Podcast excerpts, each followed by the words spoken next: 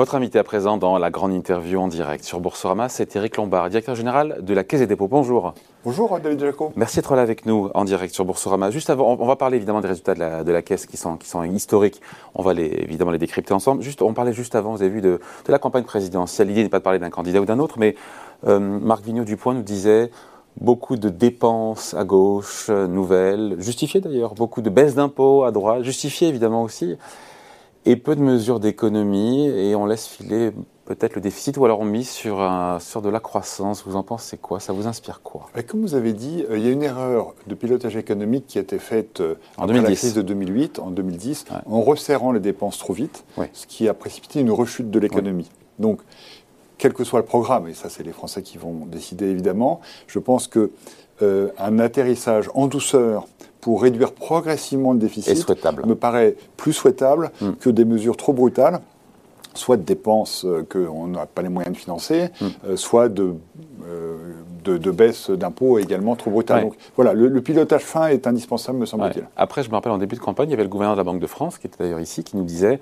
en gros, il a raison, François Villeroy de Gallo, la France n'a plus les moyens de, voilà, de nouvelles dépenses ou de beaucoup de baisses, baisses d'impôts. Et au final, qu'est-ce qu'on voit en cette campagne? C'est qu'il y a beaucoup de nouvelles dépenses et beaucoup de baisses d'impôts qui sont encore une fois légitimes, justifiées quand on les prend une par une, souvent d'ailleurs. Encore une fois, le gouverneur a raison, euh, mais il faudra être progressif dans l'ajustement, quelle que soit la, modalité de l'ajustement. Alors on parle des résultats 2021 de la Caisse des dépôts, mhm. publiés aujourd'hui, donc c'est l'actualité. 4 milliards et demi, c'est historique, mais bon après il faut dire ce qui est.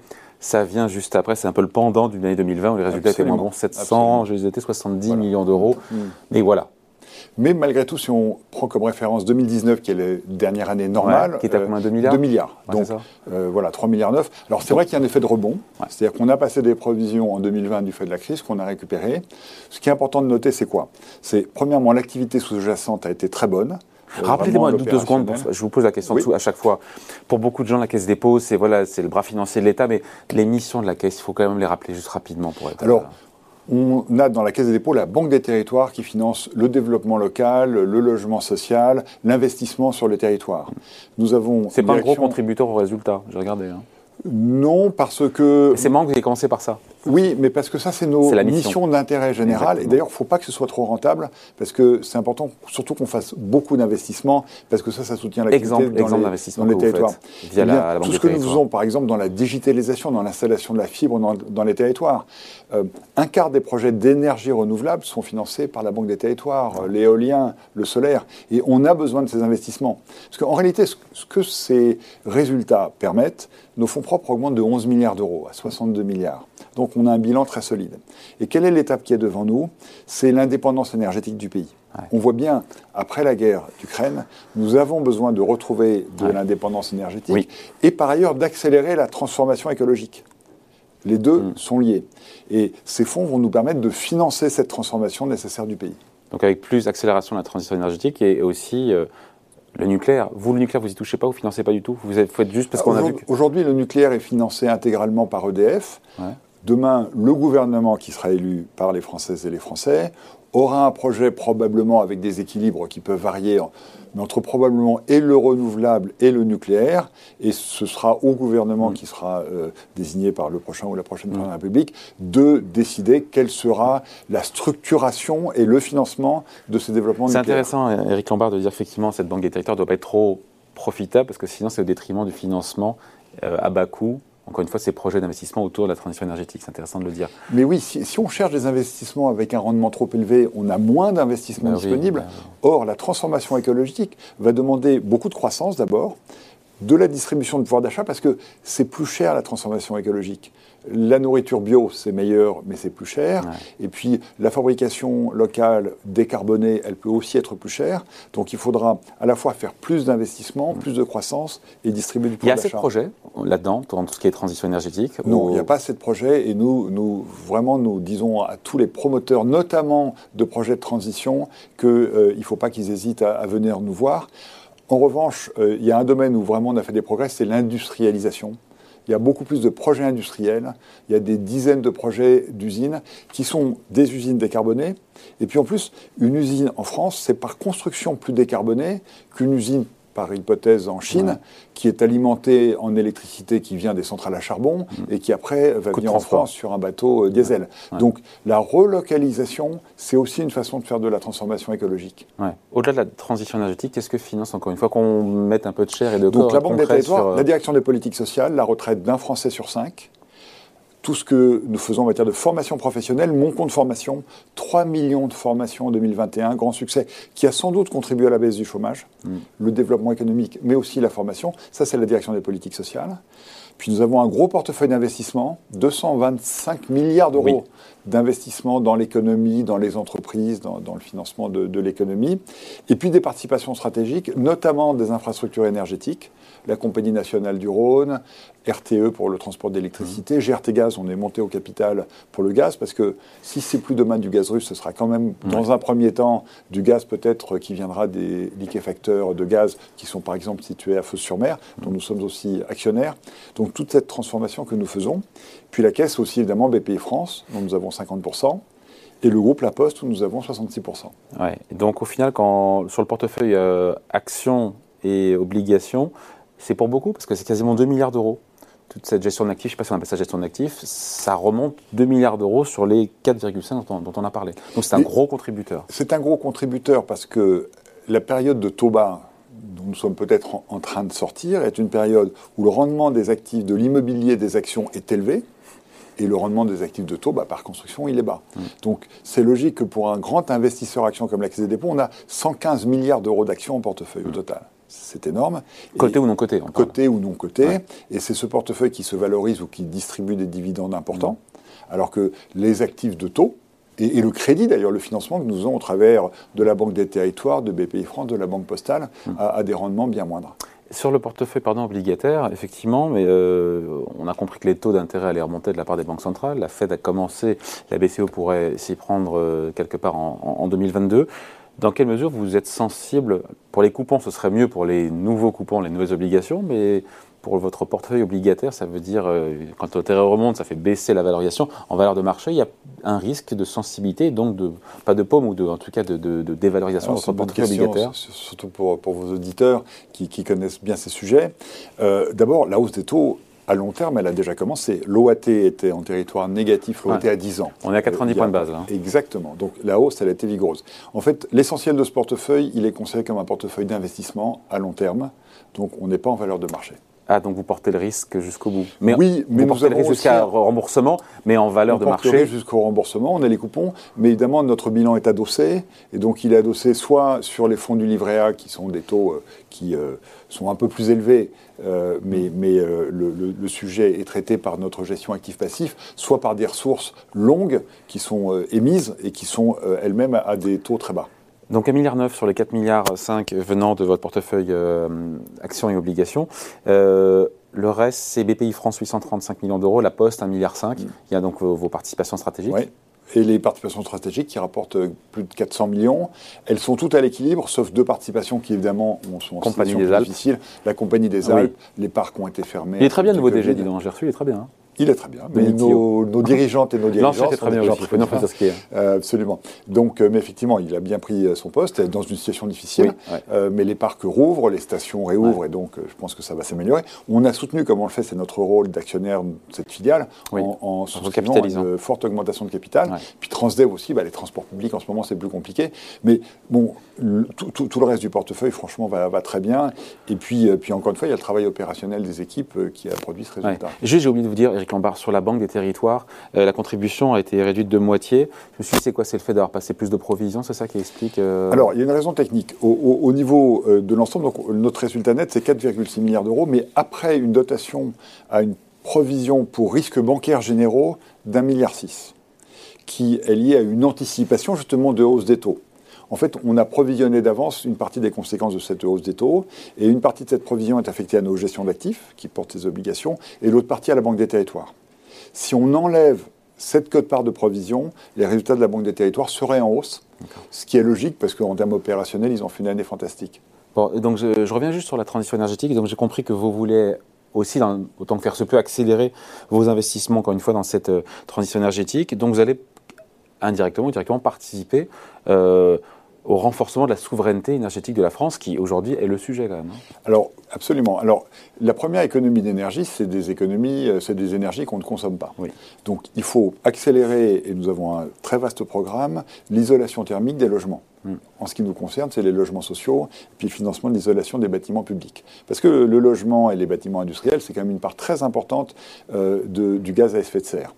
Et puis, euh, si on veut passer du véhicule diesel, qui vraiment pose un problème euh, accru en ce moment, à des véhicules électriques, il faut des bandes de recharge. Nous finançons l'installation d'un parc de bornes de recharge. On est un peu en retard, on est un petit peu en retard quand même sur les objectifs qu'on s'était fixés sur fin 2021. Je crois qu'on, de mémoire, on était à 100 000 bornes sur le maillage du territoire, on n'y était pas. Hein, en, ce qui concerne la caisse, on en a financé plus de 50 000. je parle au global, pas la caisse. Du reste, à, mon avis, on ne doit pas être très loin. En tout cas, c'est en train de se mettre en place rapidement. Et puis, on, a créé une société pour faciliter l'équipement en borne électrique, en borne de recharge, des mm. copropriétés, parce qu'il y a toujours une difficulté dans les copropriétés. c'est que, les copropriétaires ne veulent pas tous financer l'affaire. Et donc, on a trouvé un système avec, ah. euh, avec les copropriétés permettant de financer euh, cette installation, et puis au fur et à mesure où les copropriétaires se branchent, eh bien, ça rentabilise euh, l'installation et ça permet de, Je me demande d'ailleurs si 100 000 bornes, c'est suffisant quand on voit l'évolution non, non, mais ça, du nombre de voitures. Va continuer, Ça va continuer il y a un sujet, il y a comme sujet là-dessus. Hein. Après, il faut transformer notre économie, nos industries, pour que euh, l'industrie soit décarbonée, et ça c'est très important. Décarboner les transports publics, dans toutes les villes, quand nous finançons des réseaux de transport public, on passe au bus à hydrogène ou au bus électrique. Moi, j'ai moi-même fait le tour de Brest euh, dans un bus électrique, très confortable d'ailleurs, beaucoup plus confortable. Et, donc, euh, il y a la décarbonation, il y a le tramway qui est souvent électrique, ou parfois euh, le, métro. Et puis, il y a les sources d'énergie elles-mêmes.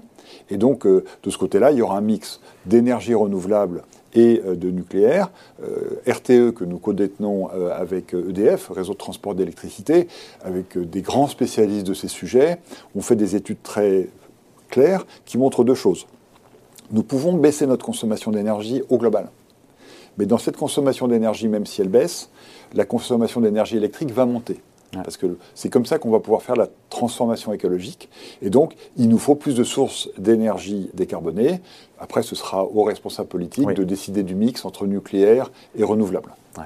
Euh, un petit mot juste parce que vous contribuez, il faut le dire, puisqu'on parlait juste avant du financement du, mm. euh, des programmes des différents candidats et des comptes publics. Vous contribuez aux comptes publics, c'est 2,5 milliards et demi, c'est ça, qui vont dans les comptes de l'État. Alors on ne contribue pas au financement du programme des candidats. Non, non, non, au compte de l'État. Non, non, mais on, parlait juste avant la trajectoire du déficit public, etc., liée aux différents programmes. Je, quand même, pas dit ça, moi. Je vous taquine. Euh, donc 2 milliards et demi, c'est effectivement une contribution absolument massive, euh, avec trois euh, raisons. Nous payons un équivalent impôt sur les sociétés, 400 millions. Nous payons 1,8 milliard au titre de notre bilan principal. C'est un accord que nous avons avec l'État depuis de nombreuses années. Et puis les fonds d'épargne, euh, après dotation euh, aux fonds propres, notamment pour faire face à la future hausse des taux, on verse à nouveau 300 millions. Donc au total, 2,5 milliards bah, ça va soutenir euh, les dépenses publiques et ça fait partie de notre rôle. un petit mot sinon, Eric Lombard, de l'exposition, si on a une d'ailleurs, je ne sais même pas, de la Caisse des dépôts, à ce qui se passe encore une fois avec la guerre en Ukraine et la Russie. Euh, alors, évidemment, ce qui se passe, cette invasion est quelque chose d'épouvantable et d'inadmissible dans, un monde moderne. Euh, nous sommes un acteur très domestique. Nos investissements, ils sont orienté vers l'économie française, vers les entreprises françaises. Et donc l'exposition de l'ensemble du groupe, euh, elle, est, elle est très modeste, elle est très indirecte, quelques investissements dans quelques rares fonds d'investissement qui en ont, et puis aussi des entités où nous sommes actionnaires qui mm. peuvent avoir une Et vous faites quoi alors Donc ça, ça pèse quoi? Un pouillem enfin, c'est vraiment... Oui, ça, ça, ne se verra pas dans nos et résultats. Et vous coupez, vous faites quoi en tant qu'actionnaire responsable ou eh investisseur responsable? Ces sujets sont des sujets qui relèvent des autorités publiques et nous, mm. nous appliquons les règles et les sanctions qui sont mises en place par l'État euh, c'est ce que d'ailleurs Patrick Pouyanné, pour ce qui le concerne, a dit très fortement hier. Euh, on, est sur des sujets d'intérêt national. Nous, le sujet sur ces questions-là, c'est pas de préserver ou pas tel ou tel actif. Franchement, c'est la question, c'est d'appliquer les sanctions décidées par euh, les gouvernements. Hier, on a Vladimir Zelensky. le président ukrainien qui parlait donc en visio à l'Assemblée nationale et qui demandait donc aux entreprises françaises de se retirer mhm. de la Russie euh, en disant que voilà, cesser d'être en, des sponsors de la guerre, c'est le, mot qu'il a employé. Euh, et donc voilà, euh, les valeurs valent plus que, les bénéfices, a-t-il ajouté. Voilà, vous en pensez quoi, dans vous qui plaidez pour un capitalisme responsable? Il faut, les entreprises françaises, on voit que c'est compliqué, doivent quitter la Russie. Alors, bien sûr que les valeurs valent plus que les bénéfices, c'est une évidence, même quand on est une entreprise privée cotée en bourse. Après, il y a une difficulté éthique qui est la suivante. nous sommes en conflit et l'Ukraine est en guerre contre les autorités russes, euh, le peuple russe n'a pas forcément voté cette affaire-là. Et encore une fois, je pense que c'est aux États occidentaux de décider quelles sont les sanctions qui visent hmm. le régime russe et quelles sont les sanctions... Oui, il y a beaucoup d'entreprises qui ont dit, voilà, nous on arrête, nous on sort, nous on gèle, et c'est la géométrie variable. Et, c'est un vrai dilemme euh, euh, moral qui, qui, est, qui, est, complexe. Quand c'est des activités qui peuvent concourir à financer la guerre, évidemment, il faut se retirer. Donc lié à l'énergie. Quand c'est une activité je ne veux pas parler de telle ou telle entreprise parce que ça regarde leurs dirigeants, mais qui contribuent à nourrir les citoyens russes, c'est c'est compliqué. Je veux dire, je ne trouve pas que ces choix-là. Vous pensez au champ, là, j'ai bien relève, La grande distribution, non, mais sans, les, citer. Oui, hein. mais voilà, il y, a des sujets effectivement éthiques, mais où, les décisions ne sont pas simples, encore une fois, entre un régime euh, qui a une attitude inqualifiable et évidemment sur lequel les sanctions doivent s'appliquer, et un peuple sur lequel, euh, voilà, le débat est ouvert. Euh, après, je pense que c'est plutôt, encore une fois, aux États de trancher ces questions-là. Bon, euh, vous plaidez, vous avez sorti un livre d'ailleurs euh, pour que le capitalisme actionnarial fasse sa mue euh, et que les actionnaires soient moins gourmands. Et en même temps, vous lisez aussi, vous connaissez Patrick Artus qui vient nous voir régulièrement ici, qui dit qu'il n'y a pas eu de déformation au cours des décennies, ces dernières décennies en France, du partage de la valeur ajoutée au détriment des salariés. Donc, c'est quoi votre propos Il y a deux sujets différents. À l'intérieur des entreprises, il n'y a pas eu de déformation du partage de la valeur ajoutée entre le capital et le travail. Voilà. Ça, c'est exact.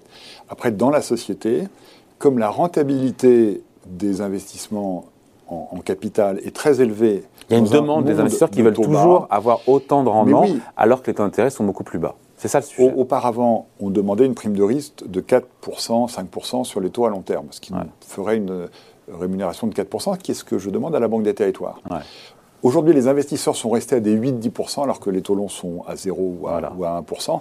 Et c'est cet écart qui fait que le pouvoir d'achat des salariés évolue peu, alors que le pouvoir d'achat des détenteurs de capital, dont nous sommes d'ailleurs nous-mêmes acteurs publics, évolue très fortement avec la valeur en bourse et le niveau des dividendes qui augmente fortement. Et donc pour avoir une meilleure rentabilité, on investit moins. Et, c'est ça qui pose problème. Pas au, au, détriment. Ça pose deux problèmes. Ça pose un problème d'équité avec un enrichissement de ceux qui ont un capital qui socialement n'est pas acceptable, me semble-t-il, par rapport au fait qu'aujourd'hui, quand on n'a pas de capital, c'est très compliqué d'obtenir un capital et, même de, pouvoir se financer l'acquisition d'un appartement ou, d'une maison. Donc on a une inégalité de patrimoine qui se creuse, et ça c'est un problème plus que politique, c'est un problème social et c'est aussi un problème éthique. Et puis on a une deuxième question, c'est que si on veut financer la transformation écologique, il faut investir beaucoup plus parce qu'il faudra transformer nos transports, nos usines, nos logements. Et donc, si on veut investir plus, il faut baisser la demande de rendement des investisseurs pour que plus de projets soient éligibles. Donc, vous demandez aux actionnaires d'être moins gourmands On demande aux actionnaires d'être plus raisonnables de façon à pouvoir financer plus de projets. Ce qui plus d'investissements au détriment des dividendes. Par ailleurs, pour sauver la planète, parce que ce qui est en jeu, on a un sujet de court terme qui est de sauver l'Ukraine, ce qui est un sujet important et compliqué, mais on a un sujet qui vient très vite après, c'est de sauver la planète sans laquelle parce que franchement, avoir du 8% pour une planète où le réchauffement climatique est tel qu'on ne peut plus fonctionner, c'est pas passionnant. Mm. Donc euh, les, sujets sont liés. Et avec 4%, et encore une fois, c'est ce que fait la Banque des Territoires, de rendement. on vit bien et, euh, et, ça permet encore une fois de faire plus. Voilà, donc vous demandez au, capitalisme d'être plus, voilà, plus raisonnable, moins gourmand et de penser finalement à l'avenir et de se projeter, pas seulement take the money and run, comme dirait Woody Allen. Et, la difficulté de cette affaire-là, c'est qu'il y a un consensus implicite des investisseurs de demander du 8. Comment faire en sorte que ce euh, consensus implicite passe plutôt à 4, hmm. sachant que, après c'est une question d'option politique et toutes les opinions sont euh, libres évidemment, mais il me semble que la taxation n'est pas la bonne réponse, parce qu'en en fait, elle, elle, alourdit le coût du capital au lieu de l'alléger. Alors on fait comment eh bien, euh, je pense que euh, c'est une prise de conscience euh, qui doit être partagée. Mm. À, la suite de, ce livre, j'ai reçu beaucoup de, messages, y compris d'acteurs de l'économie de marché, qui considèrent qu'effectivement, ça demande mm. réflexion. Après, il y a cette bonne intention, pour pas que ça reste un vœu pieux, comment on fait pour pousser un peu les, et faire changer les mentalités? Eh ben, C'est une prise de conscience qui peut passer par le débat public. Merci d'y contribuer. Bon, d'accord. Merci en tout cas. Merci de passer nous voir. Merci. Éric Lombard, vous venez plus souvent d'ailleurs qu'une fois par an, hein, parce qu'on le voit une fois par an pour les, résultats. Il faut qu'il vienne plus souvent nous voir. Hein. quand vous voulez. C'est toujours un plaisir d'échanger avec vous. Merci Eric Lombard, donc directeur général de la Caisse des dépôts, invité de la grande interview en direct sur Boursorama. Merci. Merci. Thank you.